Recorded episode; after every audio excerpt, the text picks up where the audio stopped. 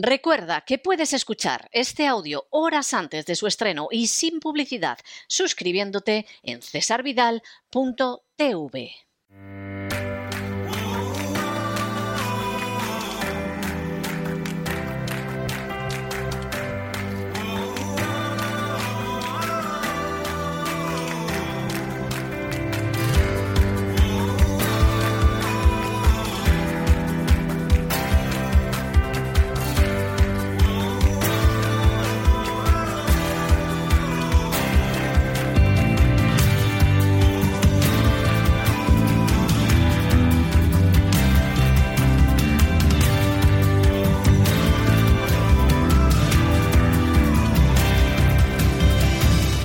Sana con Elena Kalinnikova.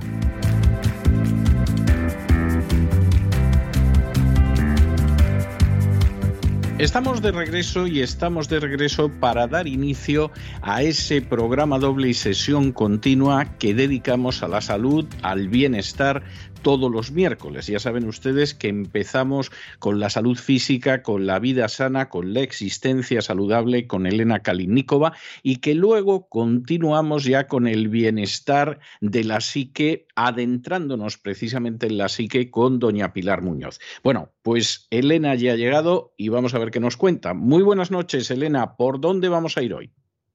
Buenas noches, César. Pues hoy me gustaría seguir y adentrarnos un poquito más en el tema de la importancia de mantener nuestras fosas nasales limpias. Es decir, vamos a seguir con el tema de antes, pero vamos a ver qué relación tiene además la limpieza de los senos nasales para prevenir la gripe vírica y otras enfermedades. Vamos a decir eh, a centrarnos más en los estudios y los trabajos que hizo la famosa doctora Marva Gañán y lo que ha practicado durante los 30 años de su carrera médica y como naturópata. Y vamos a ver, para empezar, la gripe vírica, que de hecho está estrechamente relacionada con los senos nasales ya que la gripe vírica amenaza a la población mundial cada año y mata a más de mil personas, si, tuviéramos los senos nasales limpios y el aire fluyera por ellos entre 15 y 17 veces por minuto, que es la frecuencia respiratoria de una persona sana, nunca habríamos sabido lo que es la gripe. Al fin y al cabo, el virus de la gripe es solo la excusa, pero no la causa de la enfermedad, según la doctora. La verdadera causa de la gripe, según ella, son las toxinas que empapan nuestras células, tejidos y órganos en abundancia. Lo primero y lo más importante es el pus en los órganos respiratorios. Son estas las que primero se ven afectadas por la gripe y solo después la enfermedad provoca complicaciones en el corazón, los riñones, en el cerebro.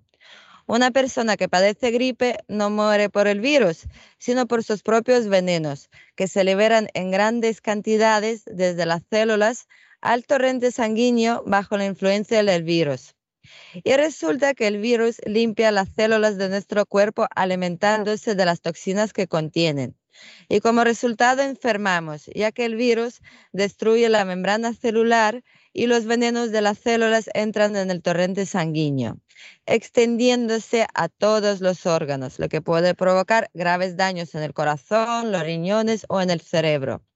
Y por ejemplo, la miocarditis gripal, la nefrozonefritis o la aracnoiditis son afecciones graves y peligrosas. Y el principio de todos estos males, por muy sorprendente que nos parezca, está en nuestras cabezas. Cuando se limpian los senos paranasales con procedimientos especiales, se liberan enormes cantidades de moco y pus, que son un caldo de cultivo para el virus, contra el que no podemos encontrar protección. Y la mejor defensa es limpiar los senos paranasales y todos los demás tejidos del cuerpo antes de la enfermedad. Y así evitamos que se alimenten nuestros tejidos muertos. Y hay también otra consecuencia desagradable que resulta de la presencia de pus en los huesos cigomáticos y su inflamación ocasional. Y son los dientes enfermos que dan lugar a caries recurrentes en niños y adultos, a la enfermedad periodontal y eventualmente a las prótesis dentales. Y evitar las enfermedades dentales también es sencillo, según la doctora.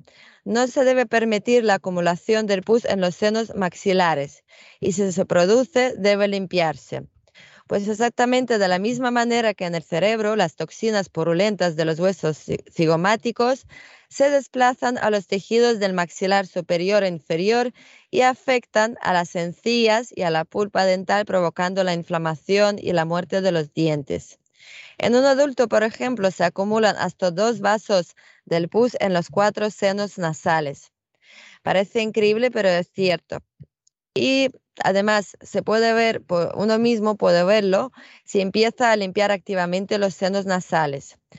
Sin embargo, no todo el mundo tiene sinusitis maxilar y la radiografía muchas veces muestra que todo está claro, que no hay ningún pus y a menudo em, se escucha este tipo de afirmaciones, pero el solicitante ha sido diagnosticado, por ejemplo, con asma bronquial. ¿Y cómo es posible? Pues la cuestión es que el pus se detecta en las radiografías solo en el estado licuado y cuando se hace imposible respirar por la nariz. Pero el pus está bien empaquetado en las células de los huesos portadores de aire y tiene la densidad del hueso y no se puede detectar en la radiografía. Y a primera vista la nariz parece respirar libremente, pero en realidad el mecanismo de respiración se convierte en la gestión de aire a través de la nariz y la nasofaringe, evitando los senos paranasales. Y la patología ocular, por ejemplo, también está muchas veces relacionada con los senos nasales. Y la miopía comienza en la infancia y su causa es la angina de pecho. Y el mecanismo es el siguiente. La inflamación de las amígdalas faríngeas provoca tensión permanente, es decir, espasmo de las mucosas invertebrales cortos. Y este espasmo se transmite por reflejo a las mucosas del ojo que controlan el cristalino y se produce un espasmo de la acomodación, es decir, la miopía. Y la miopía, la catarata, el glaucoma y la atrofia óptica son enfermedades de la tercera edad. Y la causa es la frontitis, es decir, la inflamación o acumulación de pus en los senos frontales. Al fin y al cabo, los ojos están más cerca de ellos que el cerebro. Y las toxinas del pus drenan hacia el cristalino, provocando una opacidad llamada cataratas. Si las toxinas entran en el espacio que hay detrás del ojo, se inicia el proceso de adhesión. Se altera el flujo de salida del líquido ocular y aumenta la presión intraocular. Y los productos finales del metabolismo no se eliminan de los tejidos oculares. El ojo, digamos, es literalmente envenenado por sus productos de desecho y las toxinas del pus, lo que provoca ceguera en algunas ocasiones. Y este escenario describe la enfermedad del glaucoma. El tratamiento quirúrgico solo retrasa la ceguera, al igual que las, gotas vasodilatadores. Y lo curioso es que la otitis media infantil y la sordera senil también tiene que ver mucho con esta situación, según la doctora.